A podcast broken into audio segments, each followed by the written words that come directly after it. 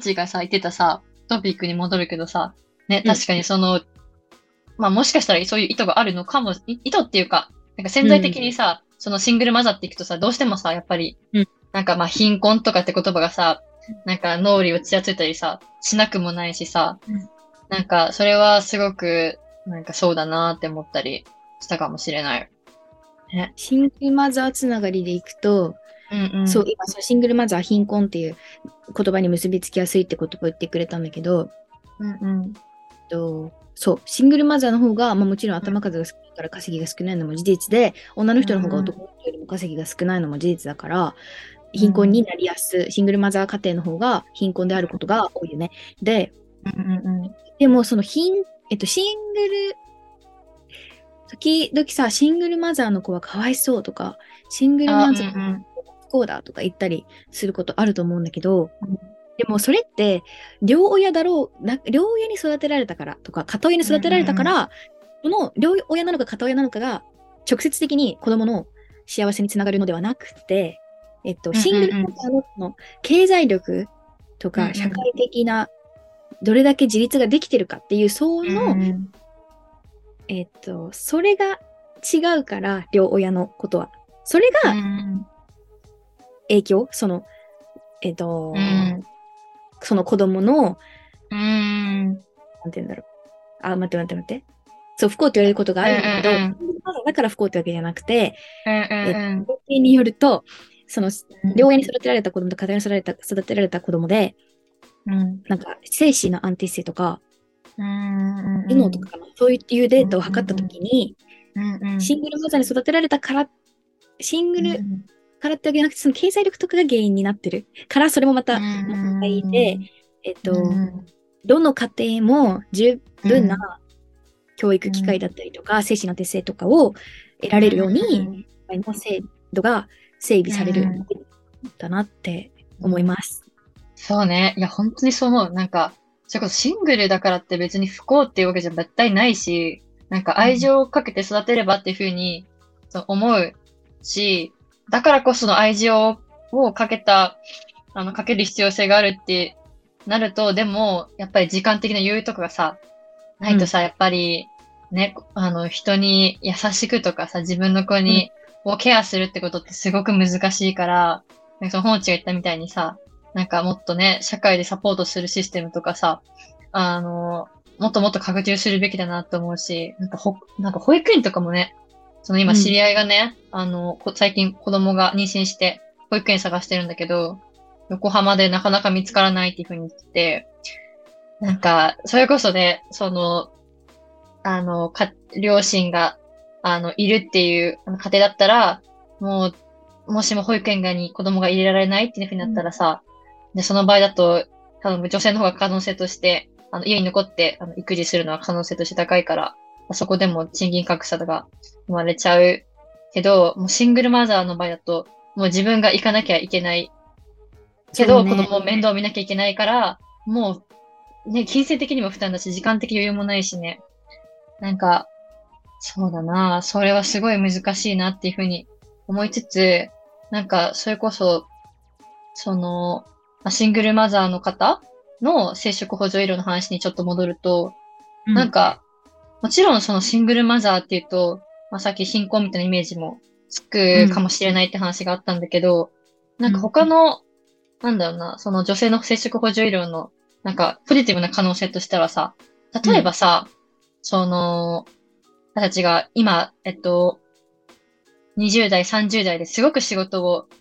頑張りたい。で、40代から子供を欲しいって思ってるさ、人生プランを考えてる女性がいたとしてさ、例えば今の技術だと、なんか卵子と、卵子凍結して、子供が、あの、欲しいって思ったタイミングで、より、まあ子供を授かりやすくなるっていうことも、あの、可能だったりするじゃん。うん。だから、なんか思うんだけど、結構、まあ、女性で結婚はせずに、でも子供は欲しいって思う人にとっては、その、生殖補助医療って、なんか法的に認められてほしいなって思うし、なんか、こういうさ、その、人の権利とかさ、その、なんだろう、選択肢を増やすっていう話で、なんかあんまり、なんだろう、経済の話とか絡めるのも好きじゃないんだけど、人の権利だからね、そもそも。でも、それこそ稼げる人がさ、日本にさ、その、数として増える、増えれば、増えればさ、それもまあ日本の社会にとってもすごくメリットだからさ、なんかもっとね、その今回の法案っていうのは、が可決されるかもしれないってことはさ、そういう両方の意味でもさ、すごく残念だなって思ったりしたかも。うーん。生殖補助医療、でもなんか人生に対するさ、すごい選択肢を増やしてくれるなっていうふうにうん。思うよね、補助医療って。なんか、まあ倫理観とかのさ問題はずっとつきもんだと思うし、それは、まあ、必然っていうか、ずっと話し合わなきゃいけないべきべき課題なんだろうけど。え、そう、なんかさ、ちょっとさ、雑談してもいい？え、もちろん。なんかね、さっき、それこそさ、か家族とご飯食べてたじゃん。で、その時に、うんえ雑談ってオフレコあ、オフレコにしてもいいし、オフレコにしなくてもいいしそう、なんかいつもたまに雑談して結局そっちの方が面白くなるから、あ、使おうあ、そうな。なんだ。そう、なったりするの。やっぱね、雑談は、そう、なんか、テレビね、カズレーザーの、あの、そう昨、日見たよ。あ、え、待って、今日、今日やってたやつ、あ、え、録画あったのかな？昨日見て今日は何やったの？え、なんかポリジェネティックスみたいな。ジェネティックス。え、あれだよ見ね。あの、そう。あれだよね。え、あの、あれでしょ？あの、はい、どうぞえっと、。遺伝子を解読することによって、どんな能力をこの子が持ってるかを解析解析できるやつでしょ？そうそうそうそう。え見たよ、昨日。あ、マジで？え、あれ面白くない？どこにあった今？あ、本当に？え、よかった、もう、あの、取り上げて。なんかさ、それねすごいなと思った。ねよかったよ。あれ、すごくない？だってさ、なんかこの、もう受精卵時点でさ、この子は、この受精卵から生まれてくる子供は、足が速くなりやすいんだとかさ、そんなことがもう分かっちゃったら、なんか、もう、そりゃあね、なんか、まあ、カズレーザーもさ言ってたけどさ、もしもその受精卵の子がすごく優秀な、あの、人に育つみたいなふうに言われたらさ、そうでない受精卵とさ、そういうい、いわゆる生物学遺伝的に優先な受精卵だったらさ、もう絶対後者選んじゃうなとかさ、うん。思ったりしてさ、そうやな。ねいやー、なんか、医療、なんか遺伝子、精子提供とかさ、技術が発達、なんか技術ってさ、多分発展していく一歩な気がするじゃん。なんか生殖補助医療とかもそうだけどさ。うんだし、その研究者とかもさ、もちろんすごく使命感とか、なんかすごく、なんだろう、社会、し社会に、とか人間の発展に貢献しようっていうモチベーションでやってるんだと思うけど、でも結構そこの中にいるさ、そのひ人間だったりとかさ、その、医療で生まれてくる子供とかの、うん。に、なんか結構注目ってさ、ちゃなんか、目線って向けられてないのかなとか思ったりした。あなんかよくそういうさ、生殖補助医療の話とかさ、ななるときにさ、結局その、なんか生まれてくる子供の声ってさ、人生でさ、全然、なんか聞いたことないって思ったりして、そう、だし、まあもちろんすごく、なんだろう、今の日本のポピュレーションだとさ、まあ少ない割合に当たるだろうけど、なんで言うんだろう。ね。なんか、うん、そうな。まあ LGBTQ とさ、比べるのも絶対違うとは思うけど、でもまあいわゆるさ、日本には絶対、マイノリティだけど存在しているマイノリティだからさ、もっとね、声が届けられてもいいんじゃないかなとか思ったりする。たまになんかアベマテレビ、アベマ TV とかでやってたりするけどね、もう本とかあったりとか。そうそうそう。ああ、その不妊治療に対、ねなんかね、そもあったし、例えばなんか生殖、精子提供で生まれた女性が、そうなんか、あの、メディアに出て、まあ、ね今経験を語ったりとかね。その時にね、私は後ろめたい存在っていう風に、なんか言ってたのがすごいなんか心が、心苦しかった。なんで？え、なんかそれこそさ、な、なんだったっけな、これどういうコンテクストでなんか、あの、この言葉が発せられたかどうか、ちょっと、なんだっけな？後ろめたい。覚えてない。あ、そうだ。なんか、このね、あのこれは、今から話す事例は、それこそ、今年の東京新聞で取り上げられた、あの、ケースなんだけど、その、ある女性の方、今、まあ、42歳なんだけど、その、自分を肯定できずになんか20年間生きてきたらしくて、要するに彼女は、その自分は後ろめたい技術で生まれたのかっていうふうに、ずっとなんか自問自答してたらしいのよ。うん。で、なんかその自分が、その提供された精子で生まれたって知ったのが、その自分がだいたい20歳、20歳の時、あ、大学院1年生の時だったらしくて、で、なんか、その自分の人生が、まあ自分のお母さんの嘘の上になんか成り立ってるんじゃないかっていうふうに思ったりして、すごい、なんか辛かったらしいのね。で、なんか提供者の人に会ってみたいっていうふうになんか思った。うんん。だけど、うん。どうだったかな？結局、会えたのかな？あ、ちょっと会えてるかどうかはわからないんだけど、うん。そう。でも、なんか、この方がね、結論として述べてるのが、なんか多様な家族を認める社会に向かって、このまあ生殖補助医療の技術が使われるんだったら、そのもっとより社会のなんか方向性とか考えを一緒に考えて変えていくべきだみたいに言ってて、そうだなーっていうふうに思った。教育現場とかでもね、それこそ多様性教育でさ、その、小学校で LGBTQ の、あのー例えば生徒方の友達がいたら、どうするかみたいなさ、多分教育ってあるなって思うし、まあ、障害者の子のケースもあるかもしれないけど、生殖補助医療での話とかもさ、触れられてもいいのかなとか、触れられるべき、あの話じゃないのかな、もしかしたら。なんで気づかなかったんだろうとか思ったりした。なかなかね、生殖医療。そうそうそう。うんね。多様性に紐づけて話すと、うんうん。今中学生の妹がいるんですけど、うんうん、かわいいに、うん。えっ、と、シングルマザーかな？シングルマザうんーのお母さん。のか家族、シングル、その、だからお母さんと妹の友達のこの2人の家族があって、で妹はそのシングルマザーっていう家族の形に、うん。この中学生っていう段階から普通に触れてるんだと思って、私たちの時は、まあ一人、私に関しては、わ一人、うんいや、違う違う違う違う、その子は違うわ。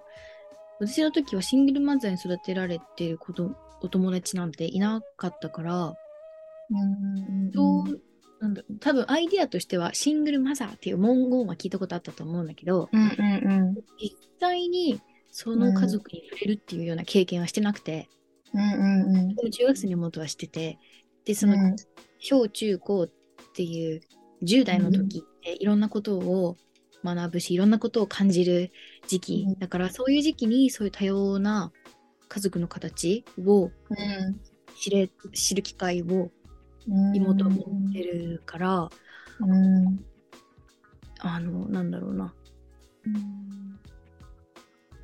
私よりもその多様性に多様性が当たり前な、うんうんうん当たり前って捉えるような人間になるのかなってうん。思ってる。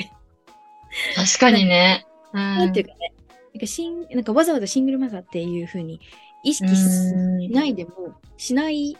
と思う。うんうんうんうんうんうん。その子いや、なんか、わかる優。しく言ってだけで、もうそれが当たり前っていう風に捉え得られるじゃん。うんうんうんちっちゃい子から知る。そうだね。確かにね。なんかそれこそさ、うんうん、いいよいいよ。うん。そうね。なんか、それこそさ、シングルマザーだからこそ、あの、助けるっていう人、っていうわけ、っていうよりもさ、例えばそれを、まあ、障害者に置き換えてもいいんだけどさ、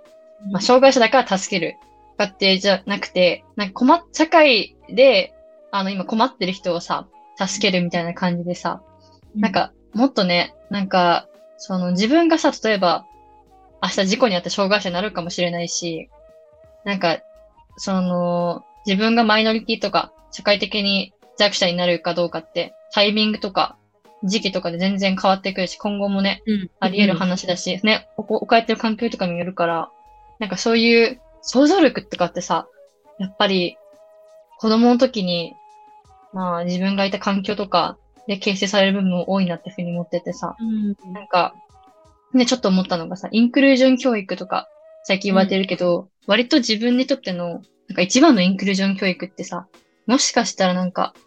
公立の学校だったりなのかなとか思ったりしたかも。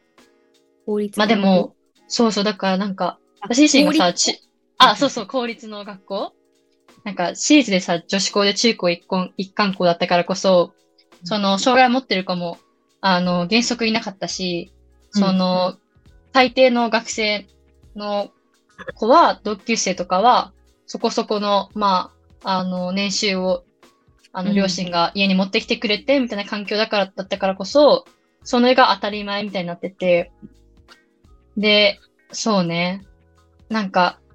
そういう観点から見ると、公立でいろんな多国籍、なんか国籍が、あの、いろんな子が混じってるところとか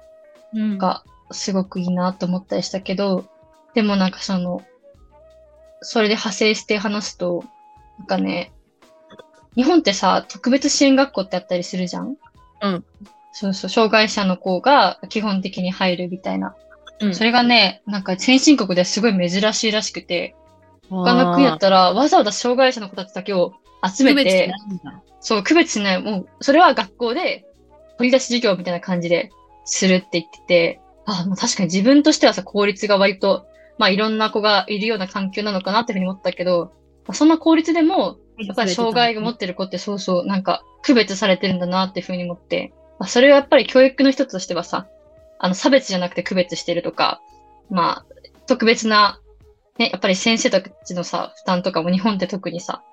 多いって言われるから、まあ、ね現状しか、なんていうの？そういう現状から来てるのかもしれないけど、でも特別支援学校って本当にあるべきかどうかって考えさせられるよね。うん私の小学校には、うん、うん。公立の小学校に通ってたんだけど、うんうんえっ、とと、私の小学校の中に特別学級っていうのがあって、うんうんうん。違うクラスだった。そうなん同じ学校内だけど、学校なんそのだ、けど、うんうん。違うクラスになってて、でも、全員かどうかわかんないんだけど、一応私、えっと、普通のクラスの方にも属してて、でも本メインではこっちの特別支援の方にいるっていう感じ。うん。だそう、なそれでもいいね。なんか、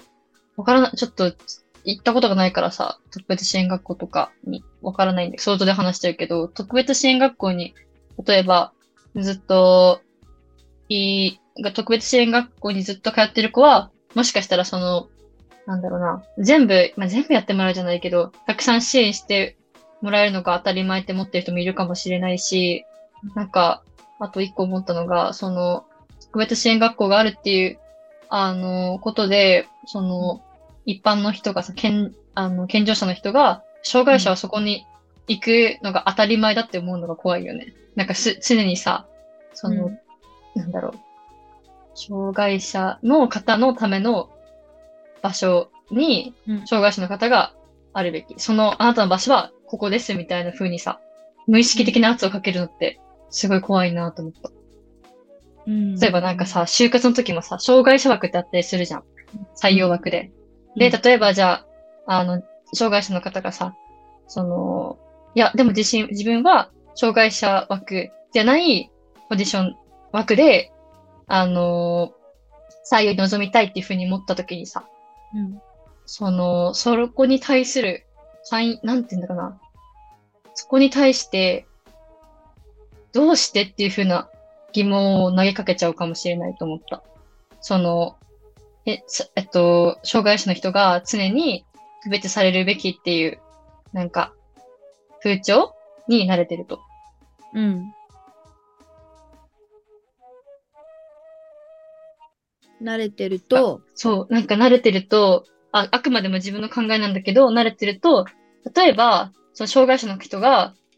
なんだろうな、その、障害者枠じゃない、えっと、採用枠で、あの、そう、就活の、就活の面接に臨んだ、臨みたいって思った時に、もしかしたら、それに対してどうしてっていう疑問を投げかけてきちゃうかもしれないよね。なぜかというと、されてるからね。そうそう、そうそう、障害者じゃないまあ、いわゆる健常者の人たちが多数を占めるポジションに、障害者の人が、そのスペースを、まあ、そのスペースに入ってくるっていうことが、すごく違和感に感じる人がいるんじゃないかなっていうふうに思った。そうそうそう。ね。だから、あ、でもどうなんだ。健常者目線で話すとそうだけどさ、うんうん。障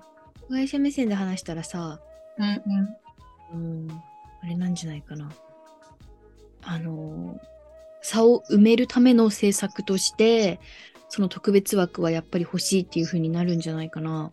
うん、あ、私もそれはそう思う。なんかあるべきだと思う。障害者枠っていうのは、なんか常々、その、なんだろうな、あるべきだと思う。だけど、その、すべての障害者の方が、その障害者枠で、あの、応募したいかって言ったらそうじゃないっていうふうに思ってて、そうそうそう。ね。そうね。だからなんかそれこそさ、企業とかもさ、ダイバーシティとインクルージョンの施策をするときに、例えば、じゃあ会社内で、あの、オールジェンダーの手洗いを設置するとか、それこそ障害者枠を増量するっていう風な、まあ、いわゆる分かりやすい政策とかさ、立案されがちだし、だけど、でもちろんそれも自体もうすごくいい政策だと思うんだけど、なんか、オールジェンダートイレが例えばできたとしてさ、そこに使わず、例えば、そうだな、あのー例えばトランスジェンダーの方が、まあそうだな、難しいな、この例だと。でも、オールジェンダートイレを別に使いたくないって思う LGBTQ の人もたくさんいるわけだし、なんかそういう人たちに対してさ、なんか、なんでオールジェンダートイレをなんか使わないのっていうのもすごい不思議な、不自然な話だしさ。うん。ね、なんか、オプションはあるべきだけど、その、オプションを、その、押し付けるのと違うなって思った。確かに。確かそれってマイクロアグレッションなのかな？それは違う。ん？それはマイクロアグレッションなのか。違うか。に。マイクロアグレッション。初めて聞いた。なんかね、あの、なんだ、無意識的な差別発言。例えばさ、黒人のさ、女の子に対してさ、なんていうの ?Oh, that's a pretty curly hair みたいな。え、違う、それは、でもそ、そういうやつかな。ええ待って。ちゃうんだけど。あ、そう、これ、でもこれ、な例えばさ、あの、you're あ日本人に.して、フラットな顔だねとか。あ、そういうこと、そういうこと。そういうこと、そういうこと多分ね。マイクロアグレッション。そうです。まあいいや。ねあ、ほん私結構さ、割と、なんていうの、収録的にはさ、で、めっちゃ長いいい話してる量を、え、全然、全然いいよ。全然、なんかむしろたくさん喋ってくれて、ありがとうの気持ち。なんか、あとまた、ここ、喋りたいとかあったりする？うーんと、なんだっけな。てか、ありがとうね、調べてくれて、こんな、忙しい期末もある1月に。なんでマジで、ありがとう。でも、ありがとう、本当に。なんだっけな。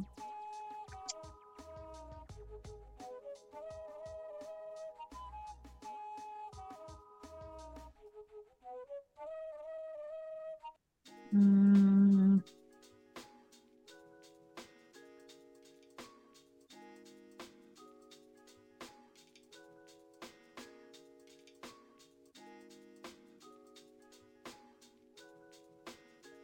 特にこれってことはないわ。あ、オごめん。全然いいよそうな。感じ。ない。了解。私も今んとこ大丈夫だから、最後に、いつも、あのー今回は、えっと、LGBTQ と接触補助類について、千尋ともちが話していきました。あのーありが、え、ん？どうしようありがとうございましたかな？うん。なんか補足したくななければ、OK。でそれだけ取っちゃうね。はい。はい。えっと、今回は、と、千尋とほのちで LGBTQ と生殖補助医療について話してきました。何かコメントだったりとか、あの、この手についてあの共有したいっていうものがありましたら、概要欄のお問い合わせフォームからご連絡ください。ありがとうございました。一個いいよ。あもちろん。私自身本当に無知で、あの、勉強不足で、実力不足のところがあったと思うので、お手柔らかに。お手柔らかに。その間違ったことだったりとか、あの、無意識に失礼なことっていうのをもしかしたら発してるかもしれないので、うん、そうしてしまったらもし申し訳ございません。私も今後勉強してきますので。はい。バイバイ。